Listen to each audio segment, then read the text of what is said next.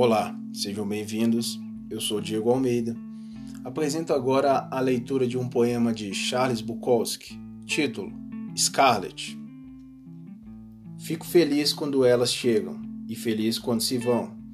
Feliz quando escuto os saltos se aproximando de minha porta. Feliz quando esses saltos se afastam.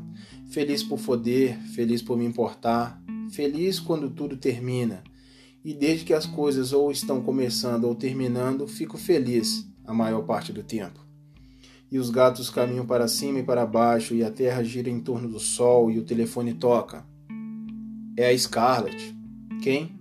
Scarlett. Certo, pinta aí. E desligo pensando, talvez seja isso.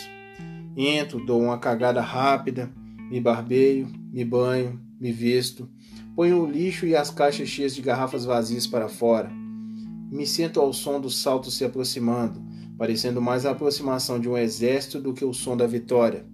É Scarlett na minha cozinha. A torneira continua pingando, precisando de conserto. Cuidarei disso mais tarde. Fim do poema.